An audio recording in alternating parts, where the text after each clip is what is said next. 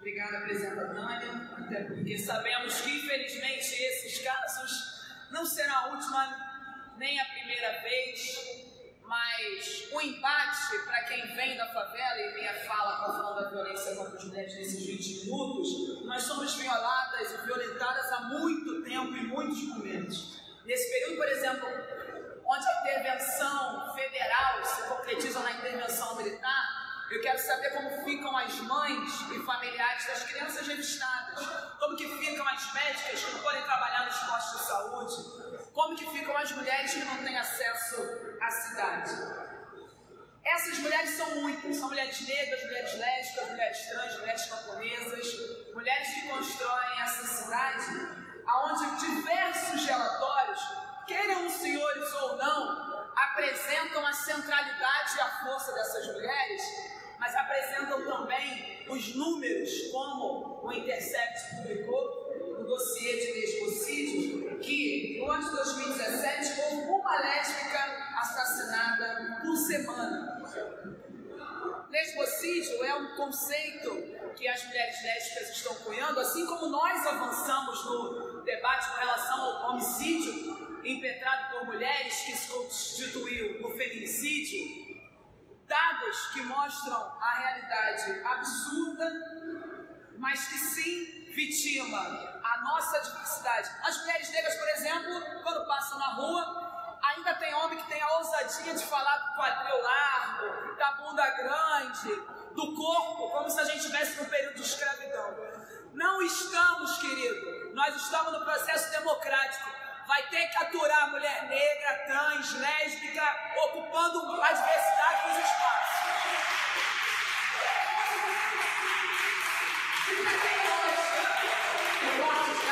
por exemplo, que faz alusão ao militarismo, tem audácia de querer gritar no processo da República Democrática hoje, nós rejeitamos nesta casa o que poderia ser o processo de armamento.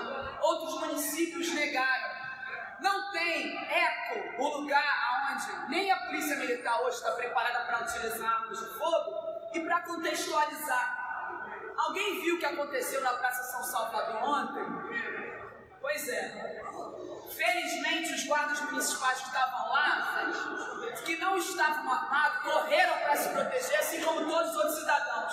Porque se ali estivessem sacado armas de fogo, certamente teriam sido assassinados e perderíamos mais vidas dos servidores públicos da cidade do Rio de Janeiro. É por isso que homens e mulheres que pensam no processo democrático são contrários ao que pode vitimar ainda mais a nós, população da cidade do Rio de Janeiro. Contrário a esse armamento. Em termos de violência e de negação de direito, mais armas vai ser retirada de direitos. A condição, a saída, são condições dignas de trabalho para esses trabalhadores e trabalhadoras. É por esses e outros vários motivos que a gente defende sim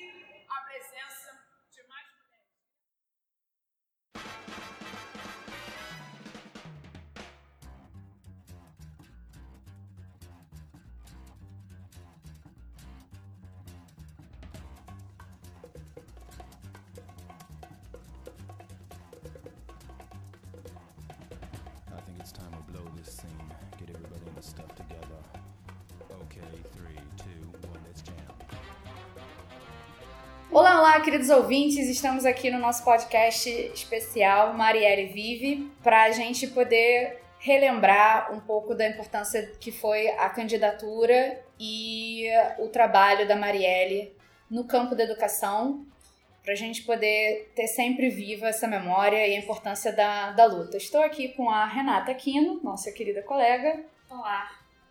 E ela não pôde vir, mas eu queria só deixar um agradecimento especial para nossa companheira Fernanda Moura, que foi quem fez o contato com a Amanda e sem cuja presença é muito sentida e agradecemos muito a colaboração, sua colaboração, Fernanda. Então, sem mais delongas, vamos apresentar esse grupo aqui de quatro mulheres maravilhosas que estão nos dando a honra de contar um pouquinho da, da história delas. Bom, eu sou Pamela, eu sou professora de História, faço parte desse grupo, como ela chamava, as Meninas da Educação. né? Já era amiga da Marielle há um tempo.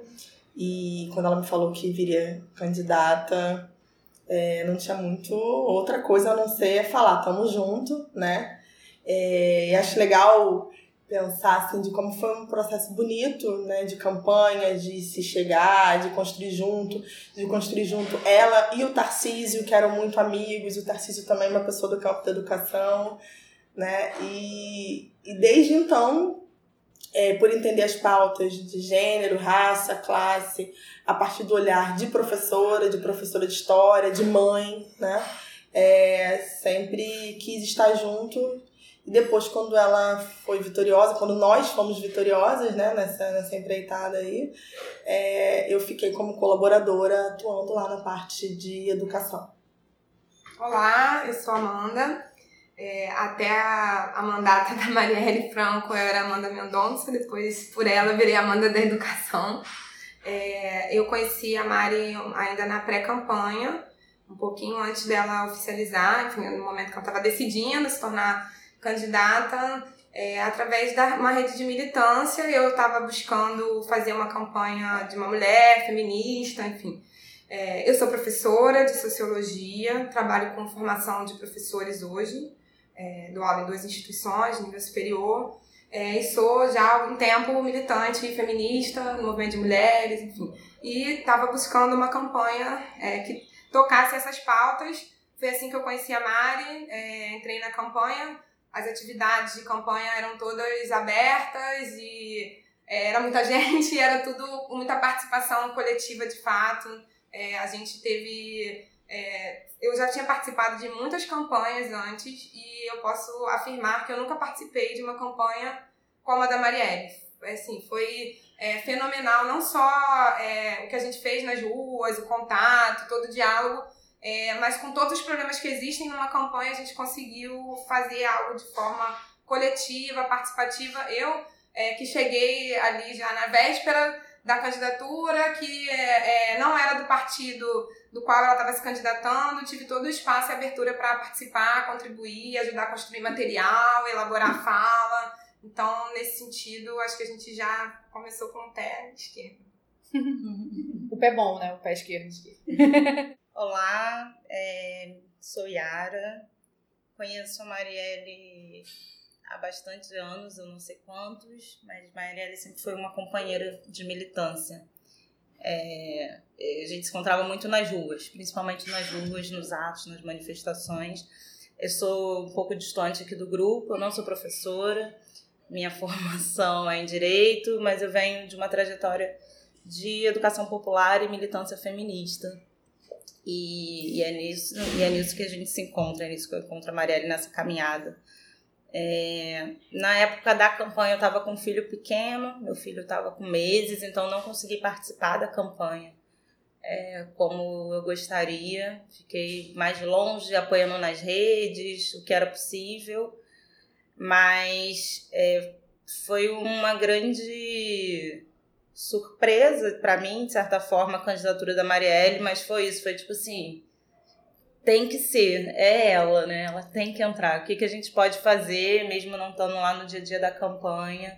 Acho que há muito tempo a gente vem né, na militância feminista pautando a questão da representatividade e pautando também que não é qualquer mulher, né? Que é também a mulher que é, as mulheres têm que estar representadas na sua diversidade, que tem que ser mulheres comprometidas com as nossas lutas, com as nossas causas. Então, a, a campanha, a candidatura da Marielle, acho que foi um grande presente, assim, pensando na militância feminista do Rio de Janeiro, que é tão diversa, é, acho que no Brasil todo, acredito que seja, tão diversa, com tantas questões, mas você via uma ampla uma ampla adesão à campanha da Mari assim, em diversos setores. Uhum.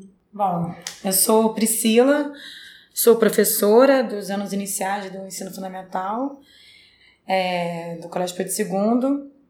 Né, aí nessa rede de militância feminista pela educação pública gratuita, de qualidade, democrática, antirracista, né?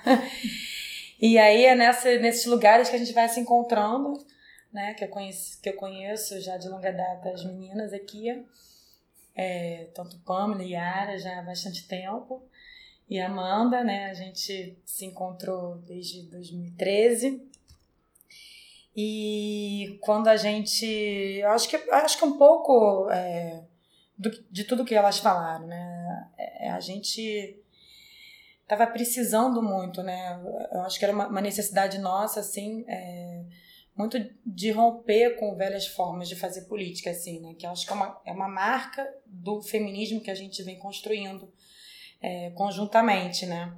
E a Mari era uma expressão disso, foi sendo uma expressão disso, porque ela encarnava isso, né? Ela era uma mulher negra de favela, mãe, então ela aglutinava setores, né? Que até então a gente não conseguia ver se comunicando, né? É isso. A gente, eu não sou do pessoal, não é do pessoal, a gente é, é militante da educação, mas a gente estava trazendo umas pautas que, que conversavam com o fato dela ser mãe, né, que criou filha sozinha, não sei o quê, que conversava com o pessoal de favela, porque ela era da favela da Maré, e passava porque era mulher, mulher de favela, porque ela é mulher negra. Então, assim, a quantidade de pessoas que foi se aglutinando em volta da campanha, né?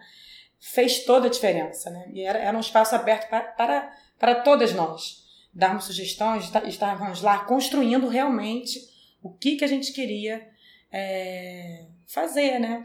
Do que, que, a gente queria botar ali né? naquela, naquela campanha, na Câmara e tal. Eu acho que todas nós nos sentimos é, representadas nesse processo. Acho que isso que foi bonito. Uhum. Né? Enfim, acho que um pouco isso de apresentação. Vocês estão falando da, da candidatura da Marielle, da importância de você ter uma candidatura de uma mulher que era mãe, que era negra, que conversava com, com as pessoas da favela. Então, é, da importância da representatividade da, da Marielle. E por mais que às vezes pareça ser uma questão muito óbvia pra gente, eu queria lançar essa pergunta para vocês, para né, ter essa reflexão. Por que, que representatividade é importante quando a gente fala de política e quando a gente fala de, mais especificamente, de educação? Mas por que, que uma candidatura que trazia essa questão da representatividade era importante? É importante. Bom, eu, eu vejo muito uma realidade no Brasil onde as políticas públicas, por exemplo, elas são feitas para as pessoas e não com as pessoas, né?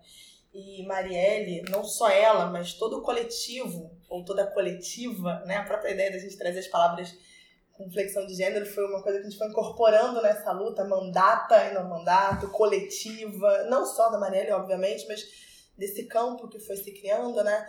Então, pensar essa política pública que vai ser gerida, que vai ser gestada de um outro lugar de origem, de um lugar de origem que passou por aquilo, né? e não só que está ali para receber algo que outras pessoas que nunca passaram por aquele problema real estão propondo. Ah, eu acho que é isso, né? Eu acho que tem é, essa questão da identificação também era importante, né? Porque era, era uma pessoa que, que poderia que as outras pessoas poderiam se identificar, né? Então era uma política que, que se comunica com com as outras pessoas reais, né? Eu não estou falando com sujeitos que não existem, né? Uhum. A Mari fazia muito isso, né? Ela é uma pessoa real que vive os problemas reais daqueles que a gente quer buscar resposta e que ela consegue provocar essa identificação nas outras pessoas, uhum. né? Então, como é que você vai sugerir é, soluções e políticas para os problemas que eu enfrento junto com você. não estou uhum. falando de uma coisa hipotética, né? A gente está uhum. falando de uma coisa que, que a gente é, é, se identifica junto. Uhum. Isso faz toda a diferença. As pessoas é, olhavam ela dessa maneira, né? Não, acredito que realmente você está propondo coisas para mudar a nossa vida, porque você sou eu, no, no fundo, né? É uhum. isso. Eu acho que tem uma coisa que é, casa com o que a gente falou antes, né, na primeira rodada, sobre a nova forma de fazer política, que é também tirar esse lugar do iluminado, da iluminada que vai trazer soluções, né? Uhum. Então, trazer isso de. Acho que a representatividade, acho que isso que a Priscila fala, é mais uma de nós. É mais um de nós. E também essa uma que tem a consciência de que, mesmo com toda a trajetória, com tudo que ela passou, ela também não é iluminada. Então, ela também vai fazer isso de forma coletiva. Então, assim a maioria dos projetos de lei das mandatos, os principais, assim, a gente fez através de reunião com os movimentos, reunindo com o movimento feminista, a própria atuação que a gente eh, preparou para incidir no Plano Municipal de Educação. A gente participava não só ali é, institucionalmente, mas o que que a gente, mesmo sendo a, a equipe formada de pessoas que vêm da militância, também com essa diversidade, mas é isso, é tirar esse lugar das iluminadas, dos iluminados que vêm e resolve pelos outros, é fazer junto, ouvir os diversos olhares, né, as diversas implicações sobre uma determinada proposta. Uhum. É, eu vou muito na linha da Yara. Eu acho que a gente poderia fazer um outro programa só sobre representatividade, sim, né? Sim. Que se dá pano Mas é, quando eu penso na Marielle no debate de representatividade, eu associo a coletividade. Então ela não tinha essa coisa do eu sei todas as pautas, eu posso falar sobre tudo. E principalmente pra gente da educação, eu acho que isso foi, é, foi muito real, porque ela colocava o tempo todo assim, olha só, é, eu não sou da educação, então vocês têm que é, me dar embasamento, vocês têm que me dar dados, vocês têm que me. E era quase assim, vamos me convencer também, né? Porque. É, Às é, vezes ela falava, por que, que tem que ser É. isso? Né? Me explica. Me pauta. É, Me pauta, me me pauta, é. Então, assim, é do jeito dela, muito engraçado e tudo mais, às vezes escorrendo, às vezes. é, mas tinha essa coisa do querer ouvir e construir coletivamente com a gente. Então não tinha esse lugar do eu represento. Então eu, mulher negra, de favela, então é suficiente, eu tô aqui, eu sou aqui represento. Não, então tinha coisa do ouvir. É, a- claro, na educação tinha essa especificidade de não ser uma área do qual ela é, tinha tanto embasamento, que ela atuava, é, mas com todos os setores, e inclusive entendendo a diversidade do feminismo. Então ela não tinha essa coisa do. Então eu sou a feminista, incorporo, tá tudo certo. Então ela tinha esse cuidado de tentar dialogar com a maior rede possível de movimentos, de tentar ouvir. é, e eu realmente é, admirava isso muito, muito, muito nessa nova forma de, de fazer política, porque isso é muito difícil de, de fazer e a Marielle conseguia fazer essa costura muito bem. Às vezes eu ficava impressionada, eu falava, gente, ela consegue conversar. É, e na campanha isso era uma coisa que a gente olhava e falava assim: eu encontrei pessoas com que eu tive disputas enormes no movimento estudantil, em outros setores, todos na campanha da Marielle, todos ali juntos, felizes, e eu olhava pra eles e falava assim: só a Marielle pra conseguir fazer isso. E depois na mandata, a gente reunindo um monte de gente que a gente falava assim: essas pessoas jamais estariam na mesma sala conversando, e elas estão na mesma sala conversando, E fazendo algo em comum. fazendo algo. com- Gente, fiquei arrepiada agora. Mas, enfim, vou tentar, tentar me controlar aqui. É, enfim, então vocês, você, como vocês estavam falando, né, a maioria de vocês é, da- é da, da, educação, vocês que traziam os dados para os projetos da, da, da Marielle. É, Yara, que falou que é do direito, mas que né, quando a gente acaba se engajando, a gente acaba virando sempre dessas áreas que a gente vai, vai conversando. É, como é que era a perspectiva de vocês sobre educação e como é que isso foi levar, levado dentro da, da candidatura e da, da mandata da, da Marielle? Como que o- a pauta da educação era pensada? Olha, na verdade, na verdade, no início não era. Né? A, a, a campanha da Marielle ela tinha três eixos estruturantes, que era gênero, raça e classe barra favela, Favela, né? É. Uhum. Então eram esses três eixos que estruturavam e que davam a linha é, da campanha. E, mas como a gente estava falando antes, a Mari tinha essa coisa do ouvir, do trazer, do aproximar. E chegou uma rede grande de professores para participarem da campanha, vindo de frentes completamente é, diferentes. Tá? É, gente de sindicato, gente de partido, é, professores avulsos que queriam fazer alguma campanha. É, e a demanda começou a surgir durante a campanha. E eu me lembro da gente falar assim, eu acho que tem que ter um material específico de educação. É, isso foi sendo construído ali no cotidiano da campanha, né? Da, a partir da demanda de quem estava participando. E eu acho que o que traz também muito nesse histórico da Marielle e da campanha é o pensamento, a visão que ela e que todos nós aqui, de certa forma, acho que também temos, de que educação ela é para além do espaço escolar formal. Então, nesse sentido, a Yara é uma educadora. Porque a Yara Sim, sempre exato. trabalhou com educação de gênero, com jovens, adolescentes.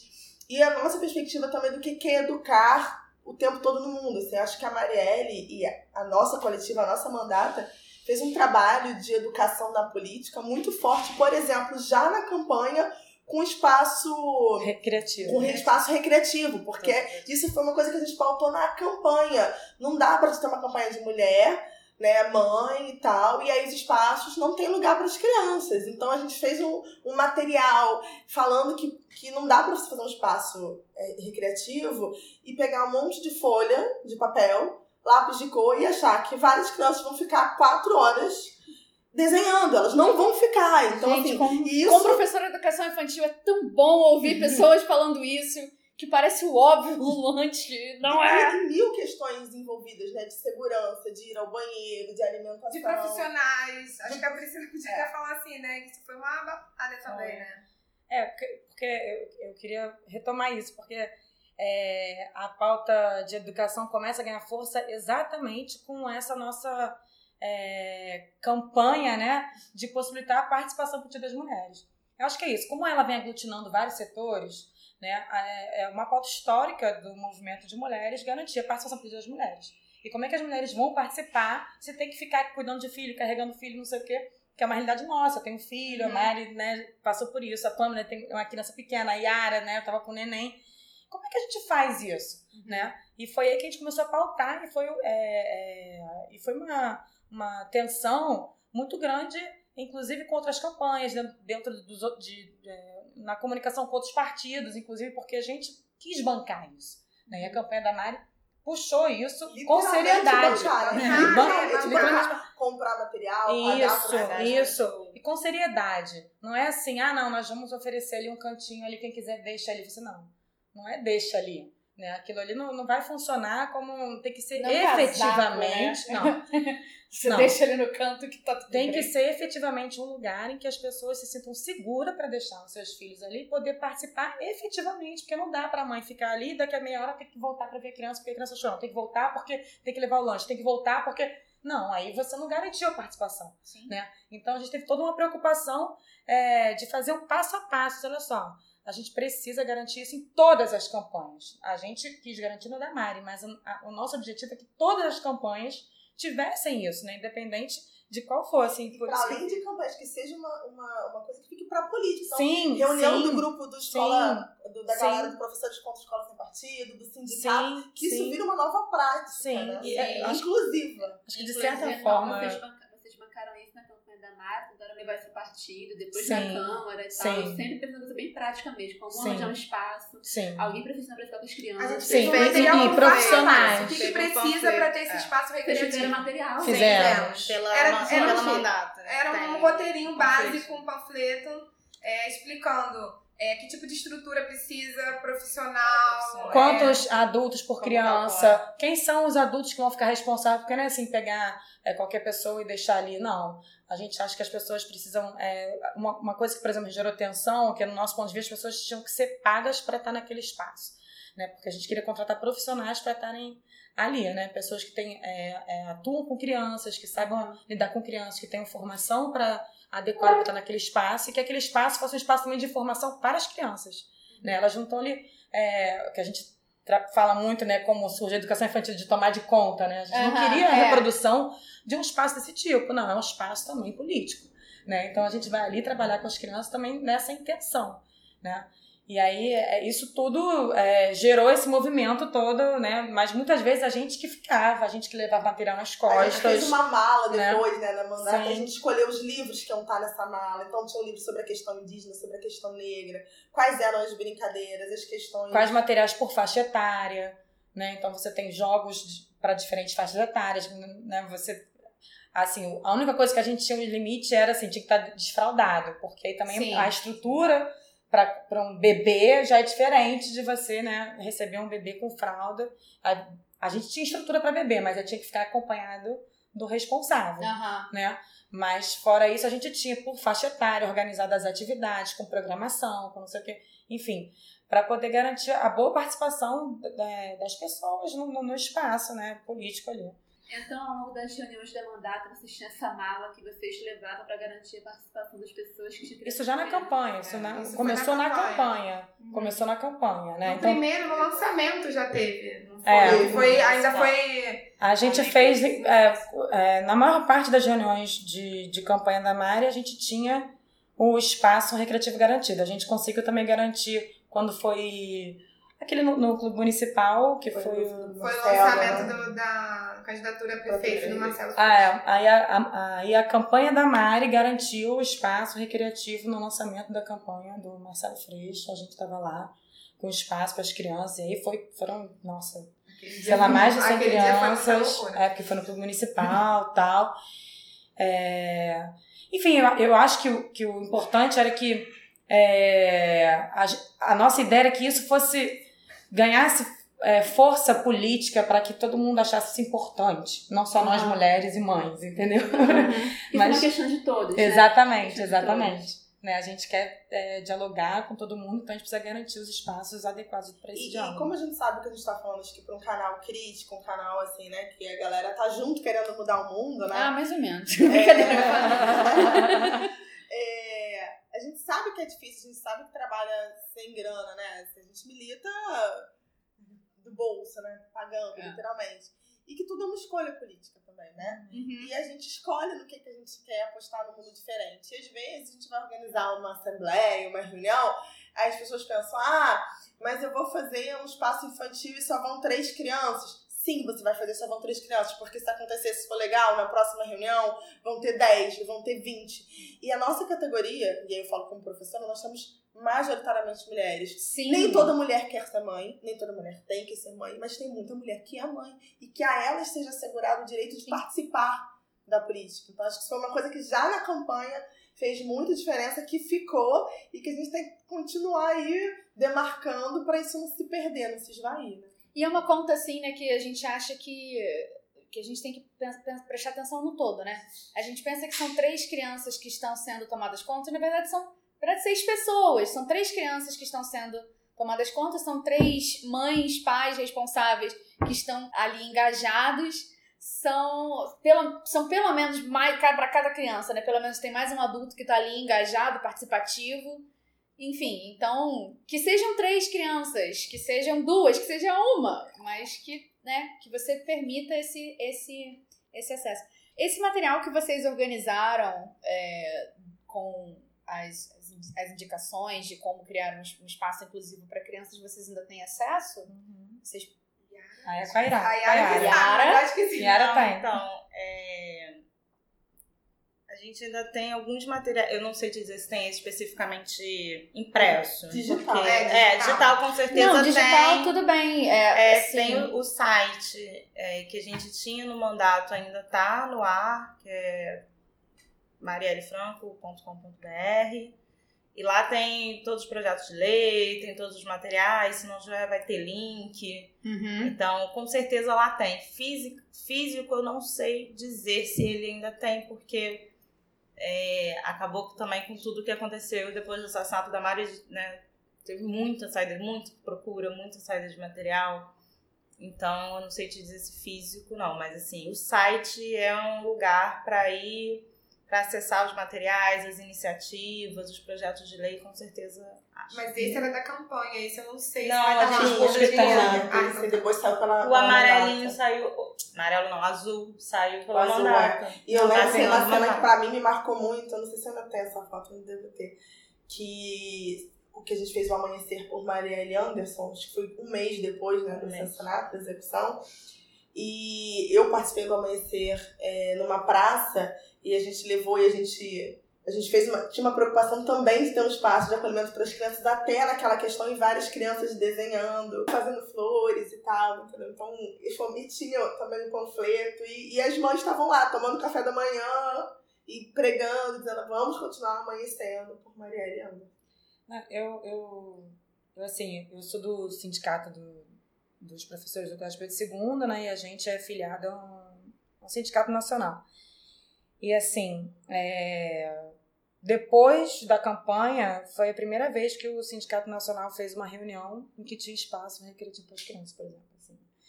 É óbvio que ah, a gente não sabe o alcance, é uma pauta que está aí historicamente colocada. No, não posso dizer, ah, foi isso ou foi aquilo, não é isso mas é, de certa maneira acho que é, ganhou força, Uhum. entendeu? Para a gente conseguir cobrar mais efetivamente dos espaços de participação política que a gente está ali, a gente quer estar ali e precisamos estar ali. Então Sim. tem que garantir a nossa participação. É, vamos garantir espaço para nossos filhos, tá? Então, os sindicatos, eu, eu tenho visto esse movimento mais efetivo é, a partir de então, sabe? Isso, enfim, me deixa feliz, né, de, de agora estar voltando com força isso. É muito forte que, assim, teoricamente, esses espaços que a gente está descrevendo aqui, eles, teoricamente, têm uma proximidade com o feminismo há muito tempo, né? Mas é só quando a gente consegue uma mulher negra que realmente, sabe, constrói uma campanha, que realmente chama as mulheres, que tem todo um uma trajetória, porque isso é impressionante no início, quando vocês falaram que todas vocês conheciam ela de alguma forma, né? já tinham se esbarrado nos espaços, e assim, é muito tocante, é muito forte, agora é, tá mais óbvio, mas assim, sempre bom continuar tornando óbvio que política também se faz com afeto, né? Política não é uma coisa racional, não são pessoas buscando interesses. Política também se faz com afeto, né? Enfim, foi toda essa construção que a Marielle conseguiu fazer, coletiva, chamando as pessoas que ela conheceu ao longo da vida dela e tal, enfim. Só quando a gente realmente conseguir uma mulher negra, uma mulher favelada, que realmente comprava essas pautas, que via a importância disso, que trouxe pessoas como vocês para perto, que a gente conseguiu, por exemplo, a coisa do espaço recreativo, né? Que é uma coisa, sei lá, dos anos 70, mas que, enfim, se perdeu um pouco e agora a gente consegue trazer de volta, né? E isso é muito, muito bonito, né? Por que, que representatividade é importante, né? Exato, né? É, não, eu fico pensando nisso, né, do, do quanto é importante estar dentro de uma estrutura e usar e reafirmar as pautas históricas, é isso, com muita consciência de que ninguém está inventando a roda, mas de que do espaço que eu tô eu consigo ter uma inserção mais incisiva, eu consigo ampliar né, as vozes de quem de, de com quem eu me identifico dos movimentos que a vida toda eu participei e a partir de agora a minha voz tem mais alcance, né? A voz da Mari é, se multiplicou, se ampliou, então passa a ter é, maior alcance com, com acho que com muito muita consciência. Eu acho que a Marielle tinha muita consciência do lugar que ela estava e da responsabilidade que ela estava.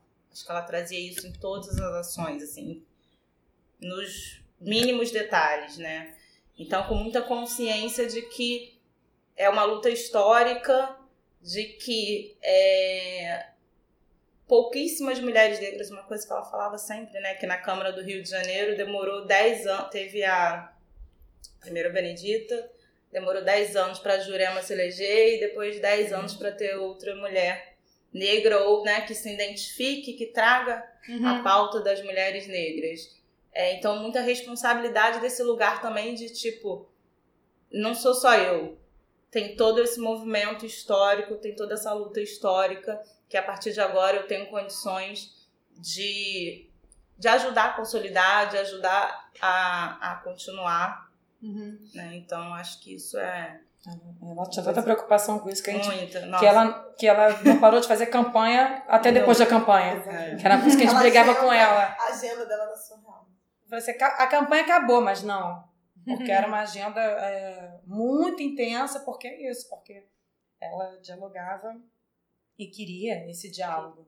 Né? Ela, ela ela buscava esse diálogo desse diálogo. com, to, com to, todos. ela Mas ela, Uma e coisa- ela queria estar presente, ela queria estar lá, queria falar, queria ouvir, queria estar presente. Uma mesmo. coisa que eu lembro, por exemplo, isso de todas, né? De todas, todas. Teve, chegou um convite para ela ir fazer uma oficina numa escola de educação infantil, porque tinha tido alguma coisa, uma, alguma questão de racismo e a professora conhecia ou não sei se foi da campanha e convidou ela na, na, sala, gente, na reunião. Vamos lá, vamos me ajudar. Tipo, o que, que eu vou fazer com as crianças? Mas eu vou, tipo assim, não vou deixar de ir porque são crianças e eu não vou lá falar com as crianças. Não. Eu São, vou. portanto, seres É menos importante. inteligentes, né? Seres que não vão ter Tipo- com- compreensão da complexidade do tópico, porque afinal são apenas Então, crianças. é, então né? na reunião ela, tipo, vamos lá, vamos se virar, vamos pensar aí o que, que eu posso lá fazer, porque tipo, uma professora e convidou, então tinha muito isso de não importa. E aí vocês falaram que a mandata, aliás, parênteses, eu amei, eu agora vou só chamar essas coisas de mandata sempre que for assuntos relacionados a mulheres, eu vou colocar tudo no feminino, porque, quer saber? A língua é uma coisa viva. Mas vocês estavam falando que a mandata e a campanha da Marielle, ela se, ela se estruturava no tripé de gênero, raça e classe social. Que pela nossa compreensão que a gente tem né, de uma educação inclusiva, democrática, são é, é um tripé importante, né? Que a, acredito que por mais que como a Pamela tenha falado que a, a educação não tenha sido talvez um tópico principal, mas é algo que com certeza perspassa esse tripé, né? Principalmente da maneira que nós, né, da esquerda, compreendemos como a educação deveria ser, ser trabalhada. Então, é, dentro, desse, dentro desse tripé que vocês, que vocês trabalhavam e dentro da, da ideia de, de educação, o que que quais que vocês acreditam que eram as principais propostas que é, existiam e que ainda existem, que ainda precisam continuar sendo defendidas e protegidas? Bom, a Marielle ela ganha a eleição, né, em 2016 e assume no início de 2017. E acho que aquele início, né, ela já queria chegar chegando, assim, numa disposição. Janeiro não, teve férias para ninguém. A gente, então, professora, tipo, ei, estamos de férias. Não, não quero saber, me ajuda. ei, você não tá pagando meu salário, tá? Eu tô aqui pelo amor que eu tenho, uma causa. Não interessa, me ajuda aqui que eu preciso saber disso. Enfim, e ela, ela já, né, a mandata já chegou, por exemplo, a gente já tinha dimensão de algumas questões é, que viriam naquele ano, acho que depois a gente pode voltar e falar disso com mais calma, que era a questão do Plano Municipal de Educação e tal, mas ela já abre a mandato fazendo um, um requerimento de informações sobre como estava a situação da rede municipal, em especial a educação infantil, os EDIs, né, as creches. Por quê? Porque isso foi uma coisa que ela sabia que tinha um impacto maior na vida das mulheres, mulheres pobres e mulheres negras. Então, assim, uma mãe trabalhadora que não tem uma creche, um EDI para deixar seu filho e sua filha, como é que essa pessoa vai trabalhar? Então, essa já foi uma preocupação inicial e ela, ciente do seu papel como vereadora, né, fez essa cobrança formal no requerimento de informação para a gente ter uma dimensão de como está a rede, da falta de vagas. E se a gente for parar para pensar, a gente tem a atualização disso em 2019, né? Quando a gente começa 2019 o caos na rede municipal do Rio de Janeiro, onde é, é, tenta-se criar uma, uma divisão entre responsáveis pelos alunos e profissionais de educação, é, que é uma, uma, uma, uma falácia, porque a luta é a mesma, todo mundo junto, né? A gente tem que ter maior qualidade para esses profissionais de educação poderem fazer boas aulas, um bom trabalho, e isso significa ter o tempo de estudo, assim como as crianças têm que ficar, têm, têm que ter o direito de ficar na escola enquanto seus pais estão trabalhando, né? E como que você equaliza isso? Fazendo concurso, uhum. né? E não diminuindo carga horária ou explorando professor e professora. Então, o mandato já começa com esse requerimento e também com a gestação protocolando o PL, né, o projeto de lei do espaço coruja, que acho que vale depois a gente. Que foi o, o primeiro, né? É, a gente teve a discussão de qual seria. Foi o primeiro? Foi um, foram, foram juntos. Foram, foram juntos, juntos, né? É, a gente tinha inclusive essa discussão de. Mas vai começar a mandata com um PL de educação, sendo que esse não era um dos eixos estruturantes da, da campanha, e com um PL que é polêmico, né? Então, assim, vamos. E eu, eu, eu lembro da, da discussão. nada menos polêmico. É, mas eu lembro da discussão enorme é, sobre isso. É, uma discussão no bom sentido assim. É, qual é a estratégia, né? Se vai ser bom, não vai, a gente vai conseguir fazer o projeto andar ou não. É, e, e, a Mari falando assim, vocês acham o que da educação? é para colocar o projeto ou não é? E é, eu olhava pra Priscila com um medo de bancar e falar assim, é, né? É, mas a gente não precisou. Ela olhou e falou assim: Ah, eu já entendi. Então é, então, gente, vamos colocar o projeto. Não tem medo de brigar, não. É. Ela falava assim: você tem medo de não brigar, não. muita dimensão da polêmica, né? É, por que, que polêmico? É, Ah, vamos lá. Porque o PL do espaço. Do Nesse espaço momento, coruja- todas as nossas entrevistadas se entreolharam, deram um sorriso assim, tipo, bom.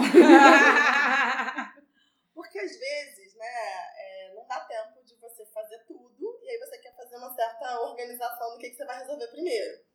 Só que nessa certa organização do que você vai resolver primeiro, algumas pessoas acabam ficando descobertas, né? Alguns setores. Então, isso é uma. Algumas pessoas acreditam nessa metodologia de fazer política. Outros, como nós, né? Não, a gente acha que tem que ser é, para todo mundo, né? Tudo ao mesmo Então, tempo agora. é, porque tem coisas que não dá para esperar. Sim. Então, como eu falei, a gente começou falando, a gente começou a mandar a fazendo um requerimento de informação sobre a situação da rede. Então, a gente sabia que a rede municipal do Rio de Janeiro é, vivenciava um caos, uma necessidade de mais profissionais de educação, né, é, para atender o que já existe. Mas a gente também sabia que muitas mães, em especial mulheres, mas pais também, né, é, não podiam continuar seus estudos porque não tinham ninguém que deixasse seus filhos fora do horário é, tradicional da escola. Então, esse PL do espaço é, noturno, né, do espaço coruja, é importante re relembrar sempre que é, o espaço coruja não é creche, e aí depois a gente pode explicar sobre isso. Essa Mas era a principal polêmica. Essa era uma polêmica, porque as pessoas creche. queriam entender que era creche, a gente explicava que não era creche. Mas uma das grandes questões era, ah, como assim vai criar mais um turno se a, se a educação, né, se os profissionais não estão dando conta nem desse turno? E o que a gente sempre argumentava é, mas isso não é uma questão nossa, a gente vai ter que cobrar para que isso aconteça, para que seja efetivado. Mas hoje nós temos famílias que não têm condições de terminar o seu ensino, as EJAs, os PEJAs, né, estão aí com uma evasão altíssima por conta dessa falta de política pública de permanência. Não adianta você dar acesso só na educação. A gente precisa discutir permanência. Então, e aí nessa, na luta que a gente se encontra, né, mas a gente também na luta tem as divergências. E foi um momento importante, difícil, não vamos mentir, foi difícil, mas foi importante da gente entender que a gente está do mesmo lado é, dos profissionais de educação. E de muita E formação pra gente. Acho que, assim, pra mim, pelo menos, foi de uma riqueza enorme, assim, porque é, é claro que eu, eu defendi essa lógica, a gente ajudou desde o início a pensar o, o PL, mas os questionamentos, as disputas faziam o tempo todo a gente ter que se é, reafirmar, estudar, voltar nos argumentos, pensar assim, mas será que é realmente isso? Porque na coisa da coletividade do ouvir, você se coloca repensando. Então, assim, como a gente é, buscou também dialogar com vários setores da educação, a gente ouvia essas críticas de forma dura, é, e aí a gente tinha que repensar e falar, mas será que é isso? E eu é, saí com muita convicção de que era isso sim, é, e por isso também a coisa do olhar para a Marielle e falar assim, é, não, é, é, essa é a linha, porque é, uma das é, disputas que apareciam em torno da visão era é, vocês estão falando de um direito para as mulheres em detrimento, em detrimento dos direitos da criança, Aham. né? Porque a criança não tem que estar à noite indo que Tem que seria um sinal de aspas como se alguém estivesse me vendo. Né? Ela fez um sinal de aspas. É, como se é, a criança tem o direito de à noite estar com a família num local seguro é, e não na creche, fazendo porque creche pressupõe atividades pedagógicas, comparecimento, a frequência. Então a gente explicava e falava, olha, não é creche, né? É, primeiro, uma coisa não está é, em contradição com a outra, então essa criança, inclusive se está no PL, ela tem que estar matriculada na rede, tem que estar frequentando é, no horário diurno, Tem alguma limite creche. de horas. Né? Tem limite de horas, só a criança não pode é, passar De É, 10 horas. de 10 horas dentro de alguma instituição. 10 horas corridas, assim, ela não pode entrar lá, assim, às 9 horas Não, não é corrida, Não. é assim, ela frequenta a creche, aí depois ela vai pro espaço coruja, o somatório disso é 10 horas. Ah, No né? dia, Ok, ok, nela. entendi. entendi. Porque uma das que a gente recebia era, era o nível de institucionalização das crianças, né? Então vocês estão querendo institucionalizar as crianças o tempo todo, e a Uhum. criança precisa ter lazer, precisa... Enfim, tô Uhum. interrompendo, Não, a não, pode, pode. Porque eu, eu acho assim, eu, é, eu, eu queria, eu acho que linkar um pouco essa ideia do projeto do Espaço Coruja à questão do espaço recreativo. Porque, é, por mais que não, não sejam a, a mesma política, né, mas eu acho que é, é nesse diálogo com o usuário da política que o Espaço Coruja surge Uhum. né? Então não, não é alguém que diz, ah, não, eu acho que a gente vai resolver assim o problema da- das crianças, das famílias lá. Não. A gente ouvindo as pessoas que estavam ali, que começaram a usar o espaço recreativo e a, e a, e a, e a reclamar pelos seus direitos de estarem ali e falar sobre, olha como que era difícil eu buscar meu filho três horas na creche, porque como é difícil, eu tirei meu filho, eu não me esqueço, a gente foi na maré, ouvi uma roda de mulheres, se marcou muito, eu como professora da educação pública, tal, tal, eu ouvi as mães falando que estavam tirando os filhos das escolas municipais e botando na escola da igreja, porque a escola da igreja ficava até nove da noite, que era o horário que ela conseguia buscar os filhos. Eu falei assim, não é possível, o Estado, ele não pode deix deixar de ser, entendeu? O, o que oferece é a educação para as crianças. Sim. Né? Então, e é isso que elas estão fazendo. Estavam fazendo por quê? Porque elas querem matricular os filhos na escola, porque as condições objetivas de vida são essas. Então, é, é nesse diálogo aqui que a gente está falando. A educação ela entra não como um eixo específico, mas ela entra nesse diálogo entre gênero, raça e classe, nessa Uhum. interseccionalidade que a gente vai. Uhum. A educação ela, ela entra tentando fazer essa costura. Sim. Né? Então, é uma política é, que vem de uma demanda das mulheres, né? mas para pautar uma educação de qualidade para as crianças, falando de quem? Quem são as mulheres e as crianças que vão ser usuárias dessa política? São mulheres negras de uma classe, de uma fração da classe trabalhadora que está fora da educação pública que o Estado, E- oferece. Priscila, não sei se você concorda comigo, mas também de uma demanda das crianças de ter profissionais Com qualificados certeza. nesse cuidado. É isso. Porque Porque, isso também é uma coisa que aparecia nas rodas, né? Total. Ah, Ah, às sai da creche, vai, eu deixo com a minha vizinha. As redes, as Eu deixo- redes na, na, na favela. Que ok, gente. Nós mulheres funcionamos com redes. Ok. Pra quem tem. Né? Exato. Nós, mulheres, eu, mulher branca, classe média, não sei lá, tem minhas redes. Eu tô aqui hoje porque meu filho tá com a minha rede, Aham. né? Mas isso não pode ser o padrão de todas as coisas. Uma política pública não pode ser pautada pelo, por esse tipo de. A rede, De não rede. pode suplantar Entendeu? o trabalho do Estado. pode- Exatamente. Inclusive Trabalho porque mesmo as mulheres brancas de classe média, quando não tem a rede, institucionaliza. Sim. Porque nas escolas privadas você consegue colocar pra fazer atividade à noite até 10 horas da noite, é, para fazer balé, não sei o que, o que Judô, for. natação, E- inglês, e não computação. E isso não é mal visto. E aí isso né? não é mal Porque visto. uma vez que você consegue pagar Pagar. por esse serviço, você entende aquilo como estão investindo na educação e na formação do meu lindo Isso. rebento. E que é algo que você deveria fazer. Você deveria investir na educação e na formação do seu lindo rebento. Mas se for o filho da pobre, aí você Mas tá aí não pode. deixando ele num abrigo o dia todo. é, exato. É eu- óbvio eu que a gente não pode deslocar isso de um olhar que a gente tem de mundo. A gente acha que a gente deve trabalhar menos. Que a gente. é, Né, que a- a gente não acha que é, a gente precisa ficar 50 horas no trabalho, mais 3 horas de deslocamento de ida e vinda. Do... Não é esse mundo quer que a gente garantir quer. isso pra poder as Não é pessoas esse trabalharem até 9 Ah, horas da noite. Exatamente. Eu Mas quero é um por isso que a mundo. Pamela começou falando. Exatamente. Assim, o que, que a gente, é, o esperar o que tá acontecendo agora. Só que a gente precisa de resposta para o mundo de hoje. O mundo de hoje pede certos tipos de resposta, mas a gente vai dar essa resposta para construir outro. Né? Que é um mundo que a gente trabalhe menos, que a gente fique mais com os nossos filhos. Tudo bem, mas não é o que efetivamente as Tá condições objetivas acontecendo, de né? vida que a gente tem hoje não são essas. Sim. Né? Aí a gente não deixou a Yara falar. Foi mal. Perdão, Yara. Não, acho que uma coisa muito importante que eu acho que eu ouvi muito e aprendi também muito nesse processo, principalmente com as meninas, é isso de você não separar o direito das crianças das mulheres. Então, Assim, você tá dando, oportunizando que as mulheres, que as famílias, né? Mas a gente sabe que, vai, é, que isso recai mais sobre o das mulheres. Sim. Estejam estudando ou estejam trabalhando ou consigam se inserir né, num trabalho com menos precário, porque a maioria das mulheres trabalham informalmente de forma precarizada porque elas têm que, que dar conta da dupla jornada, da tripla jornada. Então, se você aumenta é, a quantidade de horas que ela pode estar inserida no trabalho, que para voltar, né, tem o tempo do deslocamento, a gente vive numa, cida- numa cidade caótica. É, então, você também está investindo na qualidade de vida dessas crianças. Tá, Então, investir no direito das mulheres de se profissionalizar, de estar num, num emprego menos precário, menos informal, é você investir também na qualidade de vida das crianças. E você pensar que é isso, que as redes, muitas vezes as redes familiares ou de vizinho, que é o que se pode contar, não são é, não são profissionais e não vão estar lá com a mesma atenção de que esse espaço pode oferecer a essa criança, né? Então, e aí a gente entra em muitos estigmas, a gente entra aí no machismo estrutural, a gente entra num classismo muito grande de julgar.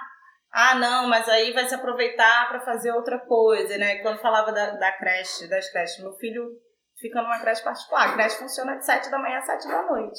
Ele não fica esse horário porque eu tenho a possibilidade de fazer arranjos de eu chegar mais tarde no trabalho, do meu companheiro conseguir pegar ele. Mas tem criança que fica 12 horas.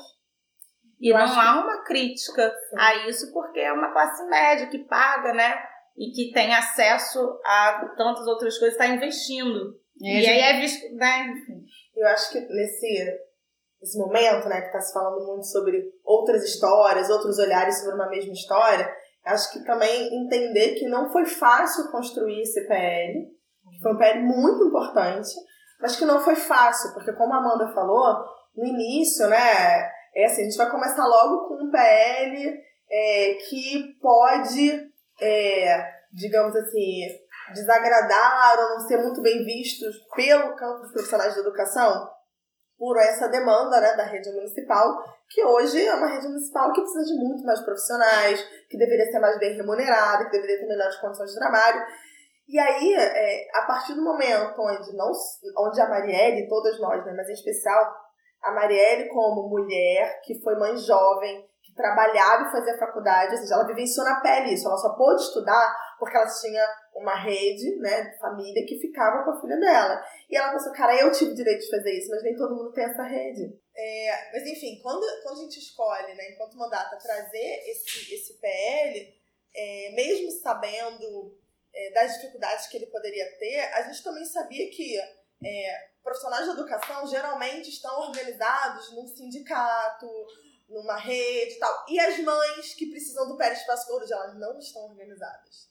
Então, foi um PL que ele tinha muito mais possibilidade de receber crítica do que de receber apoio, Uhum. né? As pessoas às vezes olhavam e falavam assim, ah, mas vocês têm um estudo de caso sobre isso? Dá vontade de rir e falar assim, querido, estudo de caso, você vai a qualquer favela, começa a conversar com as pessoas e analisar, você não vai chamar uma plenária de mães faveladas, trabalhadoras, às duas horas da tarde você na cidade, vai ficar um pouco vazia. Se chamar às sete horas da noite dia de semana, também vai ficar vazia porque as pessoas estão trabalhar.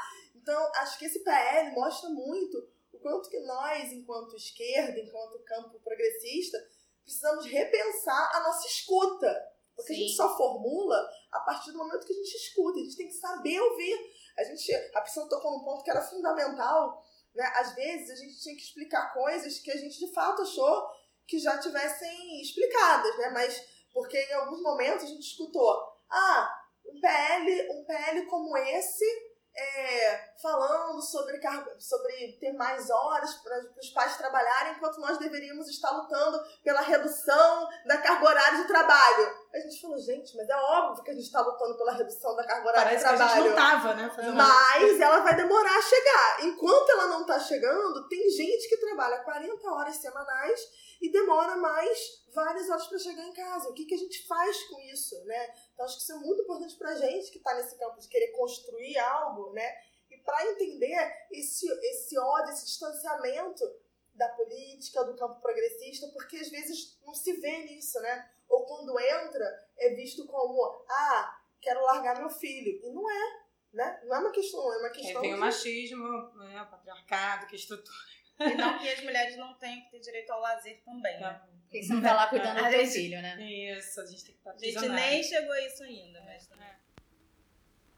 Um dia histórico, infelizmente, de dor, principalmente para quem é favelado e quem é favelado, quando de supetão na última sexta-feira o presidente legítimo Michel Temer, não só pelas ameaças de retirada do direito à reforma da Previdência, por exemplo, né, via PEC, como também estabelece uma intervenção federal no estado do Rio de Janeiro, no qual demanda de algumas é, alguns auxílios federais há muito tempo. Se a gente pensa o pagamento de servidores, para dar um exemplo concreto que foi de grande veiculação.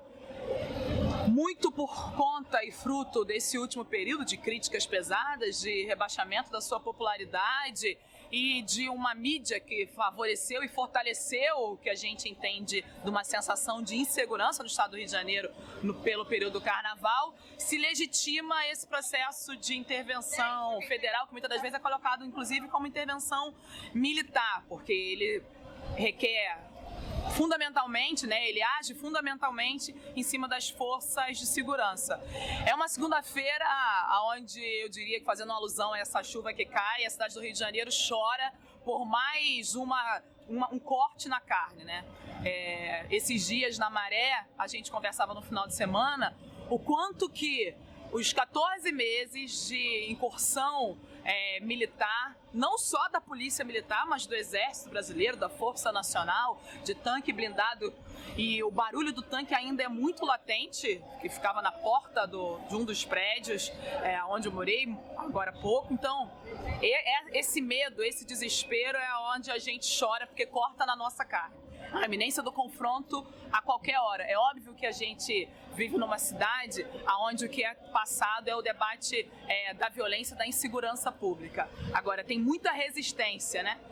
Da última semana, na última sexta-feira, após a, o anúncio da intervenção, é, frente de favelas, movimentos sociais, sociedade civil organizada, é, os poderes, inclusive, que agora estão sendo questionados ou retirados poder nesse lugar da democracia, como a Defensoria Pública, uma parte do Ministério Público, é, órgãos que fiscalizam e deveriam fiscalizar as ações da segurança pública que nesse momento da intervenção são negados e estão se mobilizando. Então, é um lugar onde a vida no Rio de Janeiro fica ameaçada, mas também tem muita resistência, não é à toa que a gente não só contra a reforma, contra a PEC, contra a retirada de direito, mas também contra essa, contra essa mão que vem também é, de cerceamento e de controle para cima dos corpos favelados e faveladas, a gente vem ocupar a rua.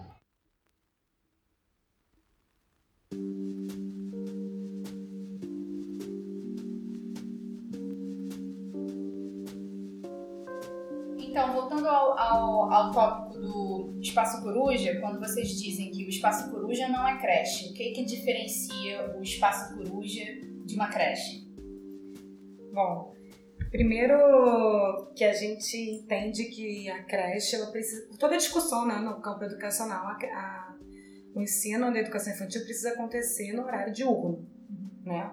Então, as atividades ligadas à formação da educação nessa faixa etária por, por, todas as pesquisas né, que a computação educacional já realizou, a gente entende que tem que acontecer no espaço diurno. Especialmente por isso, a gente é, bate o pé de que o, o espaço coruja não é creche. Então, o que, que ele é? Ele é um espaço de educação complementar. Mas ainda assim é espaço de educação. Eu acho que isso é uma coisa que a gente bateu muito o pé, né? Por que, que é na área da educação? Porque qualquer atividade que a gente realize com crianças nesta faixa etária que a gente está atendendo na primeira infância, especialmente, precisa ser realizada com profissionais da área é, formados para essa área, né? Profissionais da área de educação especialmente. Né? O PL, o, o, a gente está falando PL o tempo todo, a Yara está me corrigindo aqui de que foi um projeto que já foi aprovado. Uhum. Né? A gente conseguiu aprovar ele. É, então, é um projeto que foi aprovado e a gente aprovou, na, na escrita do projeto, a gente prevê uma, uma equipe multidisciplinar para trabalhar é, com as crianças, oferecendo atividades de psicomotricidade, artísticas, tal, mas atividades de caráter complementar à educação infantil diurna que elas teriam que, que receber. Né? E é importante sempre ressaltar que seriam é, é, essas atividades aconteceriam numa estrutura que já existe, a gente não vai criar novos espaços de educação, né, mas aproveitar a estrutura que já existe é, na Secretaria Municipal de Educação né, funcionando num horário é, que, pelo as nossas pesquisas, 17 às 23, que era o horário é, especial, especialmente que é de maior demanda, né, que a gente é, identificou, né, e é, pensando em todo o debate também, né, que as profissionais que trabalham com essa faixa etária nos colocaram, é, que não ultrapassasse 10 horas entre a formação de uma e essa atividade complementar, a criança é, é, ficasse até 10 horas com creche e espaço coruja, podendo so, é, fazer esse somatório de 10 horas. Né? Só retomar um pouquinho, que eu acho que a gente não falou, né? É, todo esse debate de como a gente elaborou o, o projeto passou por um grupo de trabalho formado com pessoas de diferentes áreas, né? conjugando né? É, o grupo setores de mulheres, porque mais uma vez a gente tem que sempre relembrar que isso é uma pauta histórica do movimento de mulheres. Né? A Yara está aqui, eu já vou entrar na fala da Yara. Né? Lembrando de todas as conferências de mulheres, quantas conferências de mulheres já vem pautando né, a creche, pode me interromper, Yara, falando sobre a importância da existência de creches de espaços para gente é, adequados, né, para as crianças. A Conferência Nacional de Educação também coloca isso, né, como uma condição para os estudantes é, noturnos é, continuarem seus estudos. Então, é, já tem em vários é, é, documentos esse tipo de registro, né, esse tipo de demanda já colocada, né? Então a gente ouviu as mães de favelas, né? Então estavam lá com a gente também nesse GT, né? As demandantes estavam participando desse GT, profissionais da, da educação que participam do CEP, né? Do, do, do, do sindicato dos profissionais de educação aqui do município também compunham esse GT e a partir do debate que estabeleceu com essas diversas vozes lá que esse projeto foi escrito a várias mãos, né? É, e sair dessa forma, claro. Eu falei que claro, falar, claro. mas é porque eu lembrei, quando você estava falando, também de um levantamento que a gente fez e que deu é, bastante trabalho, mas que foi importante, né? É, das trabalhadoras do horário noturno. Sim, Então, de- trabalhadoras de shopping, shopping, de supermercado, de farmácia, telemarketing. Então, a gente pediu isso aos, aos sindicatos representando, que representavam essas categorias para dar número, para dar dados, porque com- quando na outra parte do programa a gente estava falando da- das cobranças e, e dos argumentos que a gente precisou elaborar, rebuscar, enfim. É, e um deles foi, mas quem vão ser essas pessoas que vão ser atendidas? Tem demanda? para isso, e aí a gente foi buscar, tem demanda, então vamos buscar. Então a gente foi pedindo a esses sindicatos que nos dessem qual a quantidade de trabalhadoras, por exemplo, que estão nesse horário noturno que poderiam é, serem usuárias do. seus filhos, né? É, poderiam estar lá no, no espaço coruja.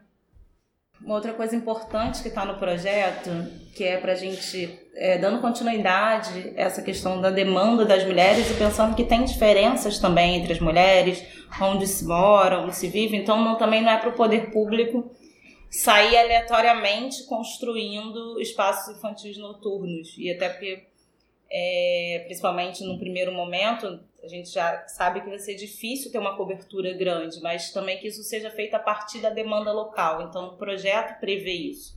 De que através das CREs se pudesse fazer um levantamento se há demanda naquela localidade, naquela região, naquele bairro, para que seja implementada aquela política, que fosse priorizada essas áreas. Né? Então, e das escolas que já estariam já- adaptadas para receber essas crianças nessa faixa etária. Então não Esse- seriam todas as escolas da rede. E esse levantamento pelas CREs seria muito interessante, porque que são as corregedorias regionais né, de educação no município do Rio, para quem não sabe.